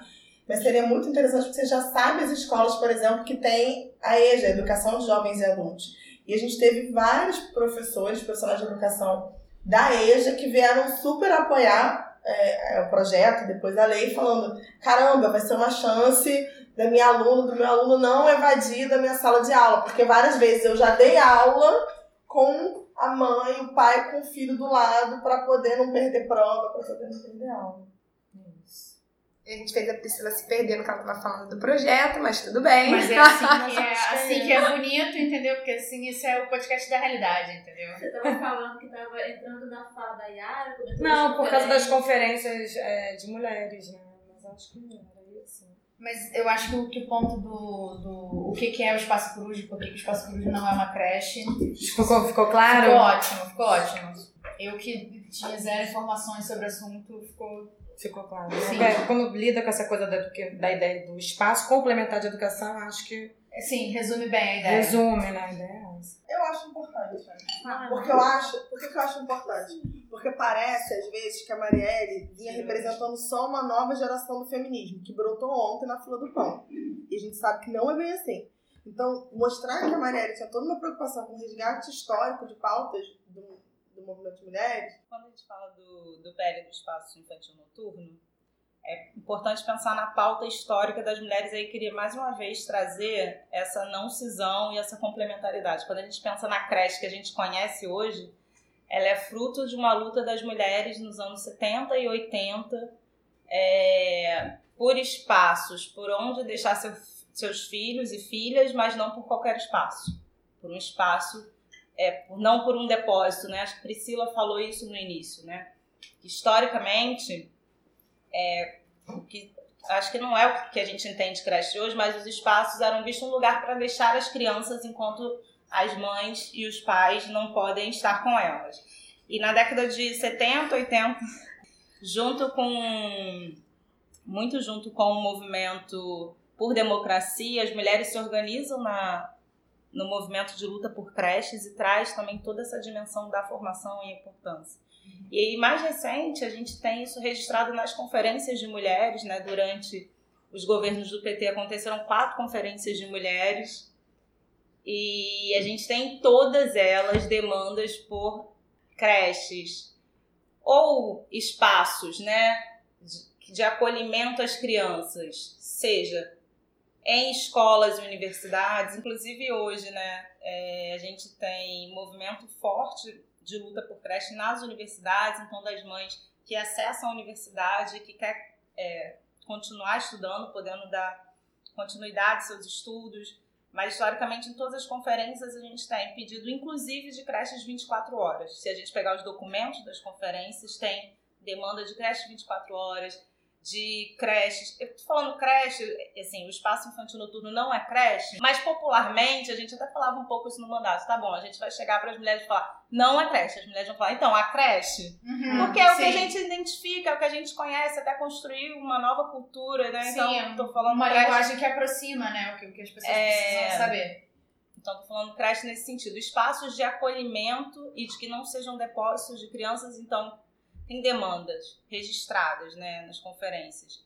Por espaços 24 horas, por espaços em finais de semana, por espaços em universidades e escolas noturnas. Né? Então, isso tem já desde 2014. A gente pode pegar aí nas conferências de mulheres em todos os documentos, demandas. É interessante, é uma coisa que é interessante levar em conta é que, assim, quando a gente pensa.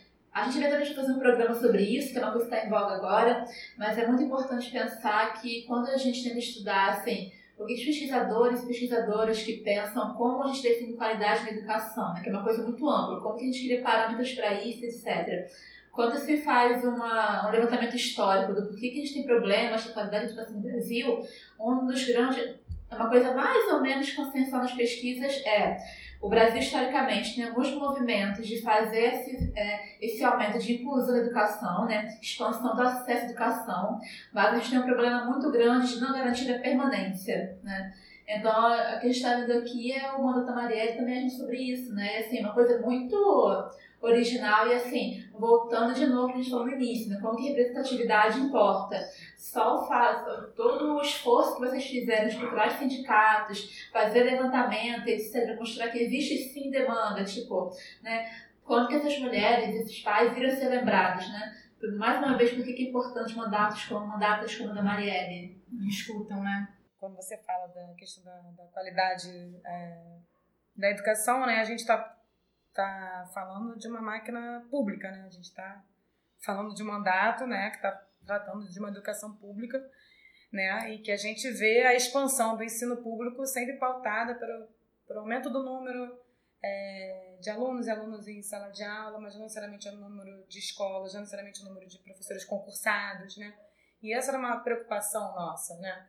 É, no diálogo com os profissionais, profissionais especialmente da educação infantil, né, que isso não fosse é, oneroso para os profissionais também, né, que pudesse aumentar a carga horária dos profissionais. Eu acho importante a gente é, falar sobre isso, que a gente pudesse brigar por concurso público, né, para que esse espaço fosse garantido via concurso público, mas são todos isso são, são, são pautas para serem disputadas. Isso não se resolve não num projeto de lei né? Porque às vezes cobram né, uma, a mandata de que isso seja resolvido no PL, né? Isso não, isso, isso é uma questão do executivo, né? Mas que a gente é parceiro na luta para cobrar que a efetive, que a gente efetive essa lei a partir de um, de um olhar para a educação né, nesse sentido, né? Com profissionais concursados para o exercício é, de sua, suas funções, né? E não que trabalhem dobrado, enfim. É um pouco isso, só para reafirmar isso. É... Então, do que, do que ainda precisamos falar, meninas? Plano Municipal de Educação. É, falar rapidamente sobre o Plano Municipal de Educação, que eu acho que quem acompanha o programa sabe que é É um plano que estabelece diretrizes e metas é, nacional, estadual e no município, nos municípios para os 10 próximos anos para a educação, né? É, o Rio de Janeiro foi o último município aqui no estado a aprovar o seu plano, que na verdade só aprovou, inclusive depois da execução da Marielle, mas é, o plano já estava tramitando, né, quando a gente, quando a mandata assume. É, esse plano, a gente sabia que ia ser uma disputa muito intensa lá dentro da Câmara, especialmente pelo que a gente é, vivenciou a partir é, do Plano Nacional de Educação, do PNE, e todo é, o circo que se formou em volta da chamada ideologia de gênero. Acho que é, todo mundo acompanha aí o desdobramento disso, né? Foi no PNE lá é, que começou essa é, toda essa propaganda em torno dessa chamada ideologia de gênero e como isso foi chegando para os estados e no município. em 2014, o Plano Nacional de Educação foi aprovado, foi um marco nesse sentido, da mobilização da bancada cristã na Câmara, que conseguiu e comemorou muito tirar, ah, estamos fazendo sinal de aspas aqui, ideologia de gênero do plano e tal, e aí isso gerou uma, uma série de ondas de mobilização contra esse suposta ideologia de gênero, porque depois que se aprova o plano nacional, tem que se aprovar o plano estadual e os planos municipais de educação. Então foi uma série de oportunidades políticas que foram muito instrumentalizadas por várias paróquias, igrejas mais locais, assim, para criar mobilizações muito fundamentalistas em torno de fazer o legislativo da sua cidade, do seu estado, aprovar o plano sem questão de gênero, né? E no Rio de Janeiro não foi diferente. Não foi diferente. Na verdade, a gente, eu coloquei que o plano já estava tramitando, só para todo mundo entender é, que ele já estava cheio de é, emendas colocadas, então é, a gente já pegou o carro né, no meio do caminho, né, do percurso. E que essa coisa, a questão da ideologia de gênero, a gente sabia que a gente ia enfrentar isso, mas a gente não queria colocar isso como uma pauta central, a gente queria poder discutir todas as diretrizes e metas do plano. E a gente sabe que quando é, você traz a questão da ideologia de gênero, todas as outras é, pautas e, e, e, pontos do plano, eles acabam que são esvaziados na discussão. E aí aprova-se é, qualquer coisa. E a gente queria muito fazer a discussão. Por exemplo, a existência de quadra poliesportiva é um dos pontos que tem no plano e que às vezes fica esvaziado. Nem toda escola tem. Biblioteca. Nem toda escola tem. Horário de planejamento dos professores, é, plano de carreira, tudo isso, né? Então, é sempre um receio que eu particularmente tenho, que, enfim, isso acabe é, se voltando contra nós, porque, enfim. enfim, é, é, importante a gente lembrar que quando a gente fala do. Ah, quando a gente quer discutir a ideologia de gênero, a gente quer discutir as críticas que a gente recebe na hora de debater temas que abordem gênero, temas que abordem raça, temas que abordem, temas que abordem classe social em sala de aula. É... Então, quando a gente fala que a gente quer discutir ideologia de gênero, é na verdade para a gente poder rebater a essas críticas e não. É, na verdade, a gente não nosso... fala discutir ideologia de gênero. Eles falam ideologia de gênero, Exatamente. a gente fala discutir gênero. Porque é, a gente sabe. Todo mundo sabe aqui, gente, que a gente não fala da agenda marxista gramsciana de dominação do Por mundo. Por isso que eu, inclusive, marquei, né? A chamada ideologia de gênero, porque Exata, eles é que chamam assim. Exatamente, porque né, a gente deixa isso para as reuniões mais secretas, né? Uhum. Que nós da esquerda fazemos no sítio de Atibaia. Falei o local, droga. Enfim. Mas, mas por que, que eu disse que essa não era a nossa pauta principal? É, a gente não queria dar mais palco e. É, desvirtuar de fato de um debate de todo o conteúdo do plano. Não que discutir é, gênero não fosse fundamental, até porque tudo que a gente falou aqui no programa aponta para que a mandata trabalhava nesse sentido. Mas a gente queria muito poder fazer a discussão do plano como um todo, e não apenas transformar ele é, numa discussão fundamentalista, radical, em relação se é, menina veste rosa, menino veste azul, ou vice-versa, né? Que acaba então, gerando uma cortina de fumaça. Exatamente. E esvazia o conteúdo do, todo do, plano. É então, eu acho que vale a pena dar um exemplo, assim, né? O que, que é discutir gênero no plano inicial de educação para esse setor conservador era tirar gênero alimentício do termo. Ou dizer que a educação, é, quando a gente tem lá no plano, educação não é, é para diversidade de gênero, raça e sexualidade. O que, eles fazem? Tira a palavra gênero. Uhum. Isso é discutir, isso para eles é, é pautar de ideologia de gênero. Então, para a gente, isso não pode ser o debate central. É nesse sentido que a gente tá falando. Não é a gente se furtar, é o contrário, né? A gente não Ah. estava em momento nenhum se furtando de defender é uma educação não sexista, Claro, antirracista claro. e que debatesse todas as questões é, que envolvem essas pautas. Mas era a gente dizer, a gente quer fazer o debate da educação é, pública, democrática, laica, de qualidade, com os E profissionais da também- educação. Também é uma estratégia, a discussão no Rio foi muito tardia em relação aos outros municípios, vocês certamente já tinham apanhado de como estava acontecendo em outros lugares. Em outros lugares, eles têm relatos de vários municípios que as pessoas reclamaram de ter tido uma discussão muito parca, muito superficial, porque os lados polarizaram a, polarizaram a discussão entre ter gênero e não ter gênero, e outras questões importantíssimas também foram discutidas. É, mas a gente não conseguiu fugir disso, não. A gente tentou bravamente. É, a, gente, a gente estudou todas as metas daquele plano e era coisa pra caramba. A gente montou junto com o mandato do Tarcísio Mota, que é muito, muita parceria, e a gente fez um, um grupo de trabalho para estudar todas as metas do plano, para que a gente pudesse ter esse olhar como um todo e, e pensar nas emendas, o que a gente poderia fazer no que estava colocado. É, mas, infelizmente, assim, é, aconteceram audiências públicas, as audiências públicas foram tomadas por essa questão de vai ter gênero, não vai ter gênero. Inclusive, da minha participação na mandata, acho que um dos dias que me marcou mais foi essa audiência pública, eu não sei, mas essa audiência me marcou muito porque é, a gente ficou no centro do auditório da Câmara e a Câmara foi completamente invadida por esses setores ultraconservadores, fundamentalistas que nos ameaçavam verbalmente de várias formas, nos xingavam. E eu podia passar para Yara, mas me marcou muito porque foi um dia que a Mari estava muitíssimo emocionada. A gente tinha é, ajudado ela a pensar a fala e ela não, não conseguiu fazer a fala que ela tinha elaborado, ela só conseguiu é, fazer a fala com o coração ali. E a gente chorava, todo mundo lá dentro da audiência pública do PME. É, foi um dos momentos que me marcou muito. Eu ia falar justamente isso, assim, acho que essa audiência pública foi um dos momentos institucionalmente ali dentro da máquina mais violentos que a gente viveu na mandata e para Mari também diretamente, que é a pessoa que estava ali para vocalizar, né? Então, eu acho que o dia da audiência pública e o dia da votação do PL da visibilidade lésbica foram os dias em que todo o ódio, todo o reacionarismo que a gente conhece na sociedade estava voltado para ali dentro, nos discursos, nos embates, é, para a gente, né? E eu lembro de serem dias muito difíceis, né? Muito difíceis pessoalmente para cada uma e principalmente para Mari, que era quem tem que estar tá lá dentro, né? Quem né? tá né, gente? tapa, né? É quem tá lá dentro e tá lá discutindo o dia da audiência, isso. Foi tomado, inclusive, os seguranças da casa, na entrada, perguntavam: você é contra ou a favor da ideologia de gênero? E separaram os espaços.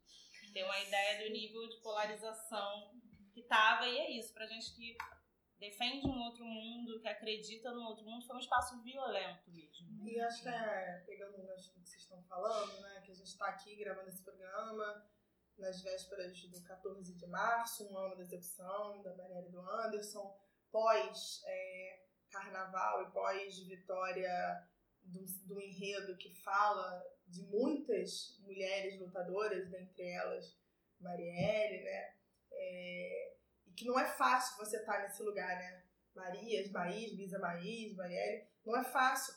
É, como não é fácil para cada professor ou professora que está em sala de aula hoje tentando contar essa história que não está no retrato, né? Porque a gente apanha, literalmente, a gente toma tiro na cabeça, a gente é cuspido, a gente é massacrado nas redes sociais.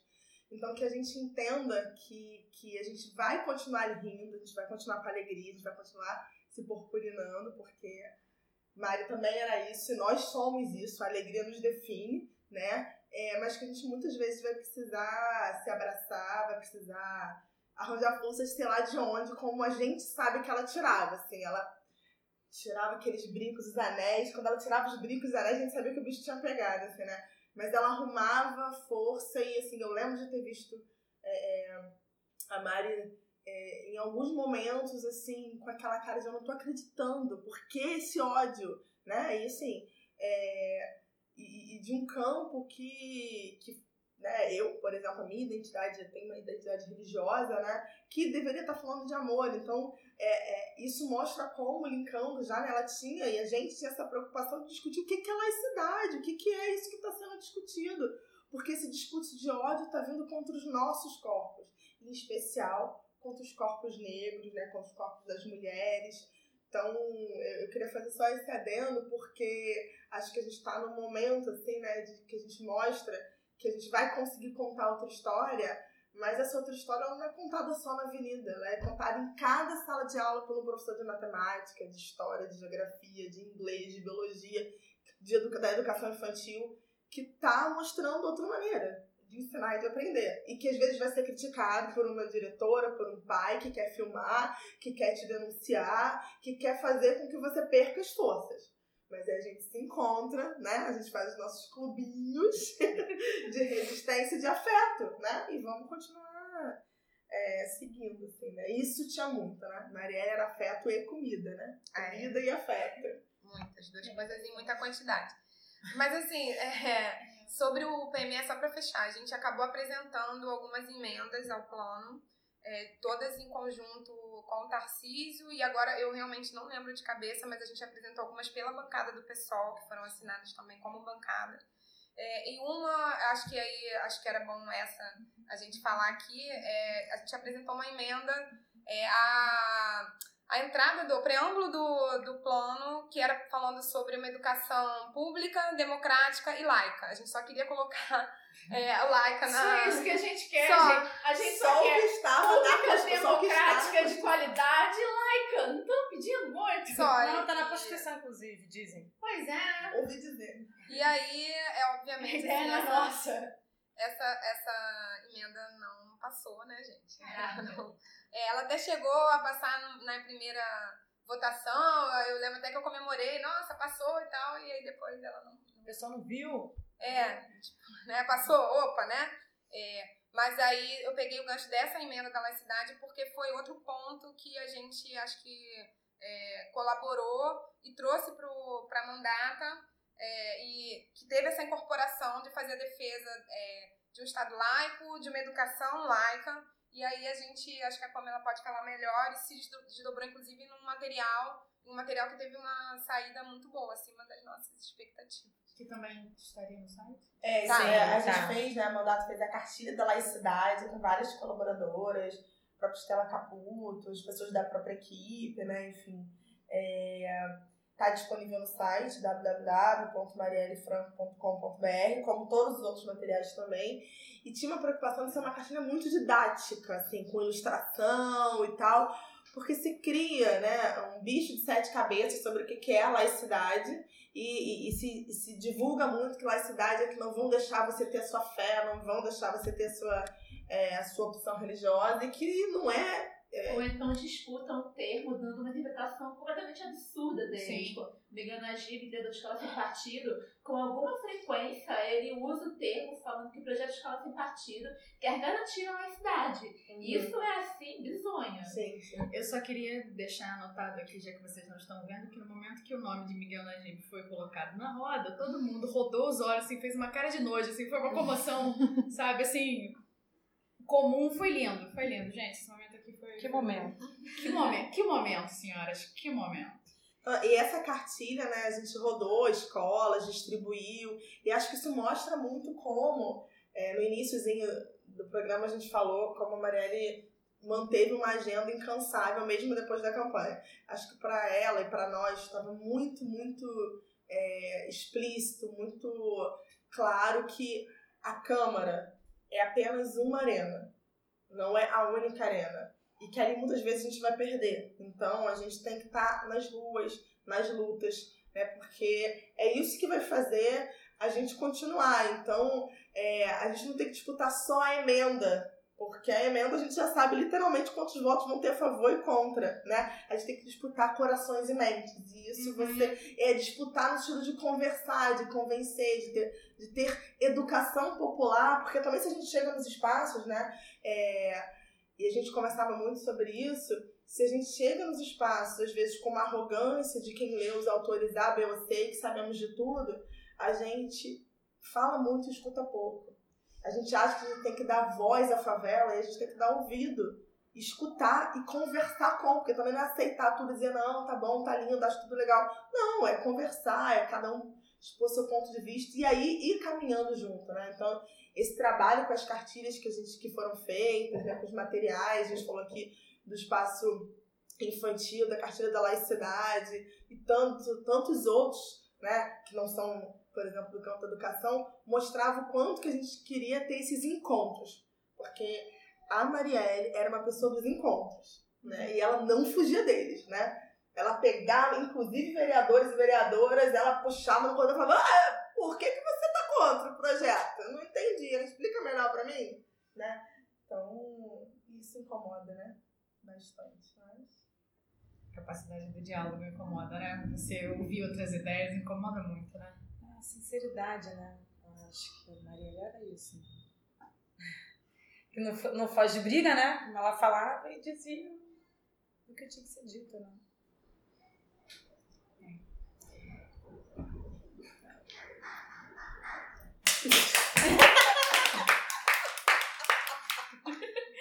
Gente, assim, é, é com lágrimas nos olhos, porém muita vontade de continuar, que a gente está encerrando esse programa do esse nosso podcast.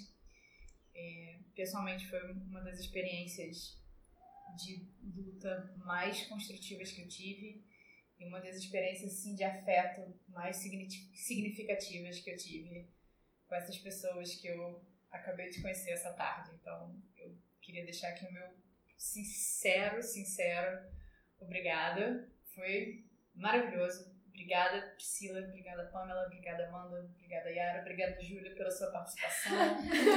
obrigada, Chico, pelas suas participações também. Muito bem colocados. O cachorrinho da Amanda. Obrigada, Renata, por estar aqui com a gente. É... Eu sou a Luísa. Eu esqueci de me apresentar no início, mas eu sou a Luísa. É, esse nosso podcast está disponível no Spotify, no iTunes e nos principais agregadores. É, a gente tem também o nosso canal do YouTube, que a gente lança um vídeo toda primeira semana do mês, e o nosso podcast sai toda segunda semana do mês, e temos ainda algumas edições extras é, esporadicamente. Se vocês quiserem entrar em contato com a gente, vocês podem entrar em contato com a gente através do nosso Twitter, Profs contra o ESP, arroba Profs contra o ESP, é, esse é o nosso Twitter e o nosso Instagram, ou através do nosso e-mail, professores contra o ESP, arroba gmail.com. É, lembrando também que nós temos a nossa página irmã, que é o Movimento Educação Democrática, que também tem Twitter e Instagram, Renata. Tem um Instagram só, na verdade, o Twitter Que não tem- deixa PFEST. Exatamente, como eu disse, tem apenas o Instagram, não apenas o Twitter. Para vocês comentarem as séries que vocês estão assistindo e as relações delas Olha só, política. olha só, olha só. Star Trek Discovery tem descoberto tem despertado meus sentimentos. Ah, o Movimento Democrático tem o Instagram, que é Move Educação Democrática, e o Facebook, que é Movimento Educação Democrática. E eu acho legal a gente agora abrir espaço para vocês falarem essas palavras finais, enfim, que, que vocês acham interessante de comentar para as pessoas que vão estar ouvindo isso dia 14, dia 15, vai, ter, vai ser um dia de muita mobilização nacional, que a gente mais que nunca está lembrando da Marielle, enfim. Mobilização, acho que tanto política quanto afetiva, né? Então, é importante a gente A disso. ideia desse programa foi falar do legado da Marielle, né? O quanto que ela trouxe coisa para o mundo e deixou ele um pouquinho melhor. Enfim, as sementes que ela plantou, que a gente estava vendo florescer, né? a gente viu na eleição do ano passado três mulheres, três mulheres que foram eleitas para a LERJ por causa dela, que tinham, trabalhavam com ela, enfim. Então, só pequenos exemplos, certamente a gente vai ter mais. Então, mulheres incríveis. Olha, dá um silêncio assim, mas é, agradecer a vocês, na verdade, pela oportunidade, porque desde o último 14 de março a gente não tinha conseguido ainda fazer essa catarse aqui de nos reunirmos para falarmos da- das memórias afetivas, do que foi participar dessa mandata. E eu sou chorona mesmo, tá, gente? Vocês não estão vendo, mas eu tô chorando.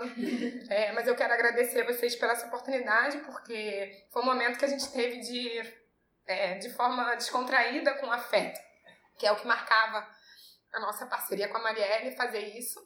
Então, obrigada por esse momento.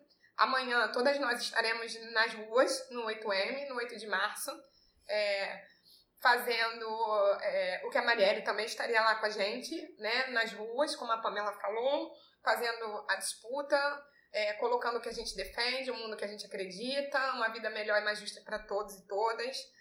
Sobre o dia 14 de março, é, eu acho que vai ser um dos dias mais difíceis. É, e 14 de março. Sinceramente, não sei ainda assim. Eu, Amanda, particularmente, acho que eu quero me desligar no dia, no dia 14. É, fazer o meu retiro, meu, minha reflexão. Mas tenho certeza que é, vai estar todo mundo também na luta é, para preservar esse legado, a memória. É, acho que é isso.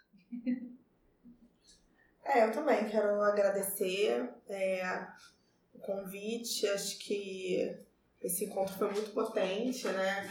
Como professora, pensar é, a continuidade desse trabalho de luta que é cotidiano.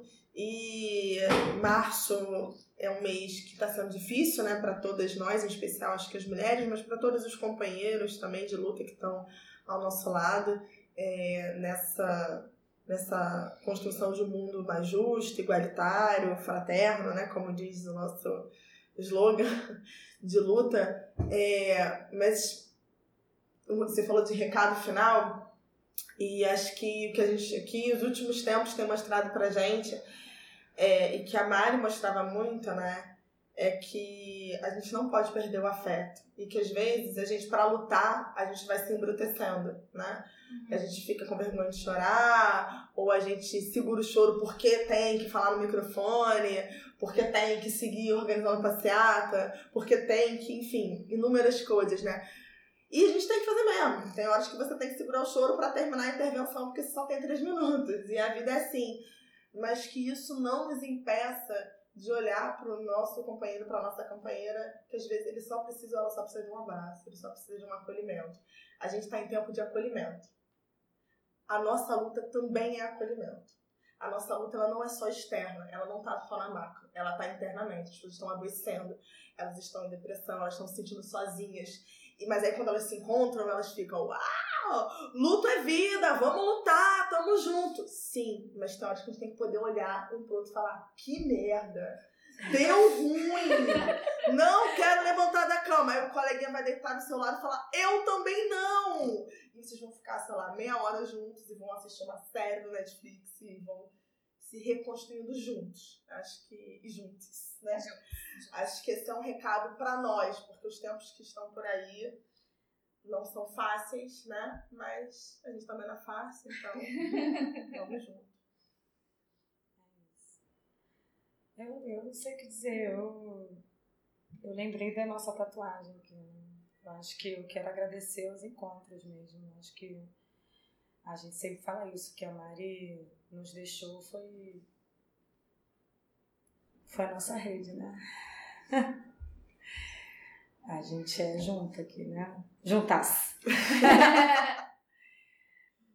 e isso tá no nosso corpo aqui agora. E é isso, vamos seguir, companheiras. Juntas. Hum. Gente, então, mais uma vez, muito obrigada. Muito obrigada mesmo. E a gente segue seguimos todos juntos. É, eu acho que é isso que é o importante, é isso que a gente leva de hoje. A gente segue todo mundo junto. Gente, a gente é alta astral, tá? A gente terminou assim, mas... mas normalmente a gente é mais animada. Tem bloco ainda hoje, vamos é, lá. Ela falou, eita porra, vamos montar um gizinho aí, né? Ah, perdão, é, desculpa, gente, mas eu não posso deixar de perguntar, se eu, se eu deixar de perguntar eu vou me culpar por resto da minha vida. Como era o funk, o funk da Marielle mesmo? Ah, ela vai fazer gente cantar. Ai, meu Deus. Marielle 5777. Vai! Marielle 5777. Marielle 5777.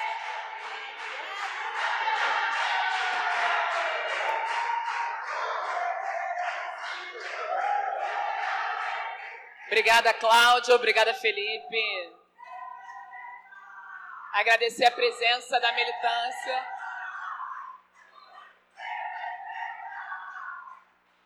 Agradecer a presença aí da militância. Não, imagina, Messina. Obrigada. Eu acho que esse é o lugar do parlamento que a gente disputou tanto e do lema que a gente trata do eu sou porque nós somos. Somos, inclusive, nas diferenças. Agora, o debate da UERJ ontem, muitos de nós estávamos ontem na UERJ, é fundamental. Então, ter uma frente parlamentar que dá conta da Universidade do Estado do Rio de Janeiro, no Maracanã, ou da UESO, na Zona Oeste, é, transcende como disse o prefeito, as ideologias partidárias. De todo caso, não transcende as divergências que nós teremos, e teremos e utilizaremos muito essa tribuna para a defesa e para a valorização do que a gente entende que nos trouxe até aqui.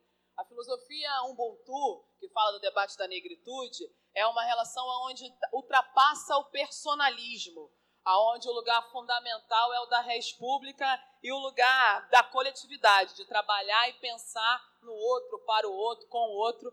Acho que também no diálogo com a bancada é, que se coloca de maneira cristã, do Anel de Tucum, que fala da valorização da vida do pobre. Então a gente tem lado, tem classe e tem identificação de gênero, saudar o setorial LGBT, a Indianara e todas as mulheres trans que estão aqui presentes, que é dessa forma, a partir das soluções coletivas, que a gente vai traçar é, esse mandato. É isso que nos coloca enquanto mulher negra, origem na favela da Maré, com um debate de valorização das identidades cercada aí, sendo a quinta mais votada. Isso é resposta, isso é autorização da sociedade é, que coloca não só agora, né, desde as manifestações de 2013, desde o debate da Primavera das Mulheres é, em 2015, que o debate conservador tenta se aflorar, mas as respostas públicas e políticas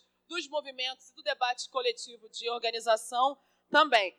É por isso que a democracia é, coloca a possibilidade da gente conseguir é, tratar né, é, o debate da crise, da representatividade, como disse até é, o prefeito, numa postura responsável de falar dos projetos, de trazer o número de desemprego, mas não apresentando quais são os polos de desemprego e solução enquanto gestor público, aí eu acho que já apresentando para a sua bancada é, aqui na casa quais são as soluções, quais são as suas atuações para os dados que, de fato, é, ele coloca de maneira alarmante principalmente sendo ele sócio do golpismo, como a gente diz, que naquele 17 de fevereiro tirou a presidenta Dilma ou iniciou o processo contra é, a presidenta Dilma, que a gente sabe que tem um lugar misógino, que tem um peso que foi feito aí com relação à mulher que tem que ser denunciado sempre, né? Não tem nenhuma relação aqui com a máquina eleitoral com qual a gente não venha é, fazer isso. Para além disso, acompanhando aí os primeiros mandos e organizações é, da prefeitura e seguindo a linha do nosso colega de bancada, David Miranda, a gente também quer reforçar e denunciar esse lugar de uma secretaria que, ao invés de dar voz a pessoas é, técnicas, coloca idealizador do BOP e o Amêndola como figurante aí, inclusive ex-agente do Dois God.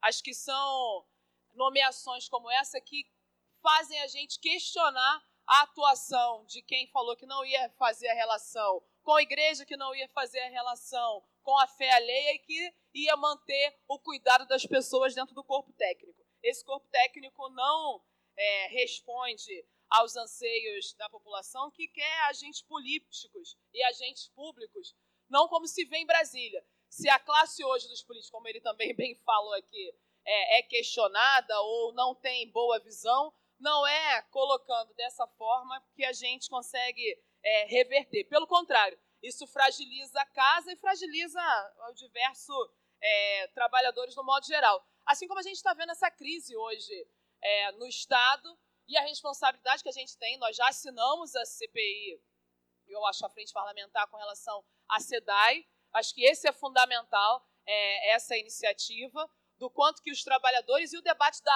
água que o nosso colega Brizola Neto traz, é, o quanto que é tanto importante.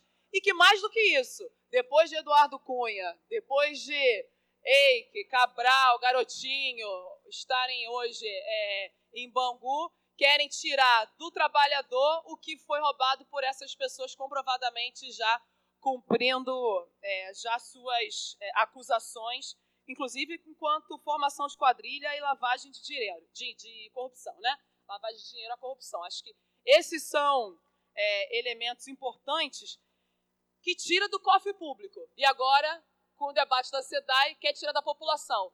Um debate, por exemplo, que extrapola o debate de saneamento nas favelas. Como é que a gente lida hoje com o não saneamento público e a garantia é, desse direito? Então, o ano de 2017, a gente começa acompanhando toda a intervenção é, política no Rio de Janeiro, mas é um ano é, importante para nós da esquerda, nós que reivindicamos esse lugar é, de socialista, também em termos de comemoração do centenário da Revolução Russa, o qual as mulheres, o chamado 8 de março feminista, que nós é, em breve também faremos fala aqui, estaremos aqui apresentando nossos projetos, não começa só numa revolução numa indústria têxtil.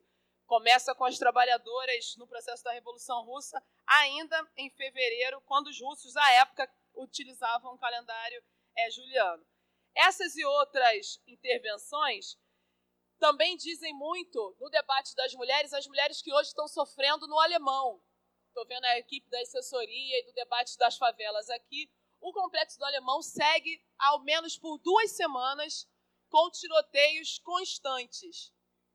Esse debate da segurança pública não pode ficar alheio a esta casa. É um debate de direitos, o qual o município tem responsabilidade não apenas com o debate que a gente quer travar também aqui, fraterno, com o lugar da, do armamento da guarda, no qual nós já nos colocamos é, contrários, mas com o trabalho de inteligência, com o trabalho de segurança, é, com o trabalho de antecipação, aonde o resultado não pode ser vitimar os policiais e vitimar os moradores de favelas. O Complexo do Alemão tem denúncias diárias, tanto das UPPs dos profissionais que ali estão, quanto dos seus moradores. A responsabilidade sobre esse tema é, da segurança, do eixo da segurança e das violações precisa ser colocado preventivamente também é, nessa casa. Porque quem mais sofre são as mulheres, as mulheres faveladas que têm seus filhos vitimados ou, no lugar da prisão. E esse é um debate que a gente precisa